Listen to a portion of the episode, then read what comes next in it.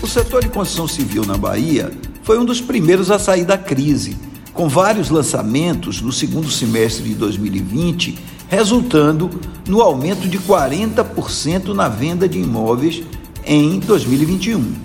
Mas o crescimento arrefeceu e Salvador registrou uma redução de 54% no número desses lançamentos no primeiro semestre de 2021, em comparação com o semestre anterior. Segundo Cláudio Cunha, que é presidente da ADEME, Associação de Dirigentes de Empresas do Mercado Imobiliário da Bahia, três motivos explicam a situação.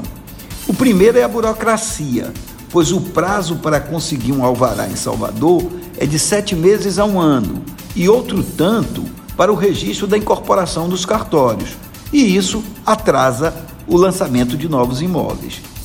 O segundo problema é a alta exponencial do preço dos insumos, especialmente cimento e aço, afetando diretamente as planilhas de custos, já que a fundação e a estrutura representam cerca de 55% dos projetos. E esses aumentos terão de ser repassados aos preços dos novos imóveis lançados, o que impacta a demanda. Como se não bastasse, o governo federal cortou os recursos do FGTS e do orçamento destinado aos financiamentos dos imóveis do programa Minha Casa Minha Vida.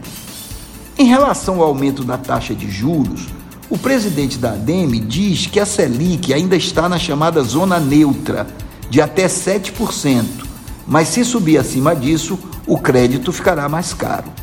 Mas Cunha diz que a tendência é de crescimento no setor pois a pandemia estimulou a compra de imóveis, existe uma demanda reprimida e há excelentes oportunidades em vários bairros da cidade.